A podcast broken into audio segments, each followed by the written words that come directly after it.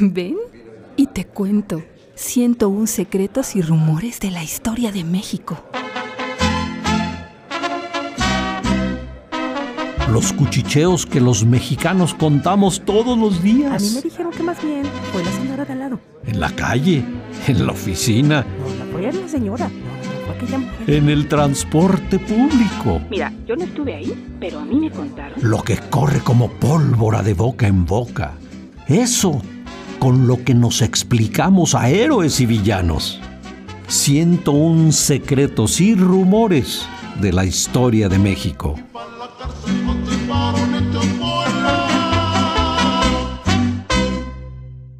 ¿Fueron héroes los niños?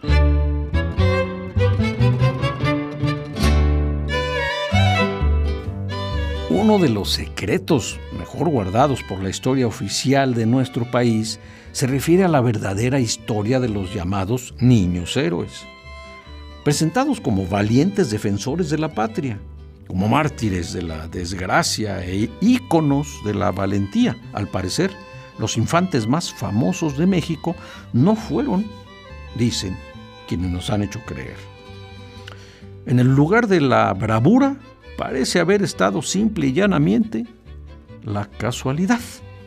Durante más de 150 años más, más, más, nadie ha podido acallar los rumores que se contraponen a la narración que presentan los libros y que se cuenta cuando conmemoramos el 13 de septiembre de 1847, día en que los niños héroes, se promete, defendieron el castillo de Chapultepec de la invasión estadounidense.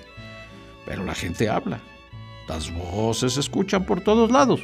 Como decíamos, nadie acalla los rumores que apuntan en otro sentido.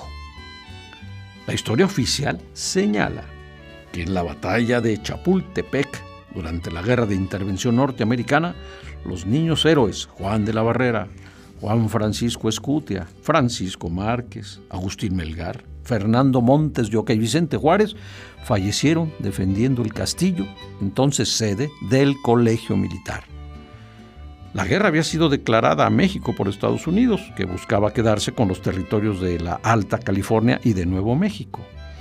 Los jóvenes cadetes, niños y adolescentes, casi todos, dieron muestra de su valentía resistiendo la agresión cuerpo a cuerpo, aun cuando se les había ordenado la retirada. El último de los sobrevivientes, remata la historia oficial, saltó del castillo de Chapultepec envuelto en la bandera mexicana para impedir que el enemigo la obtuviera. Los rumores que hay, rumores que hay sobre los niños héroes, por su parte, cuentan otras historias, todas las cuales, si las condensamos en una, refieren que no solo no se trataba de niños, por lo menos dos de ellos tenían ya 20 años, sino que Juan de la Barrera, Juan Francisco Escutia, Francisco Márquez, Agustín Melgar, Fernando Montes Yoque y Vicente Juárez, el día mismo de la invasión, se encontraban recluidos por indisciplina y desacato, por lo que no pudieron huir como hicieron todos los demás por el rumbo del jardín botánico. Además, se dice, se dice, que los niños héroes ni siquiera murieron en el castillo donde fueron tomados presos por las tropas norteamericanas, que pocos días después los liberaron. El teniente Juan de la Barrera, por ejemplo, falleció cuando trabajaba en la edificación de un fortín en otra parte de la Ciudad de México.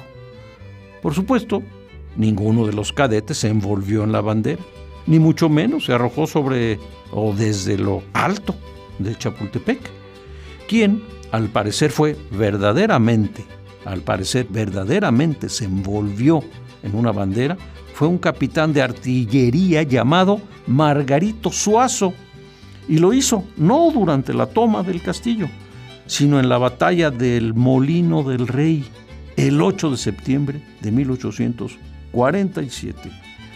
Bueno, rumores, historias secretas de México.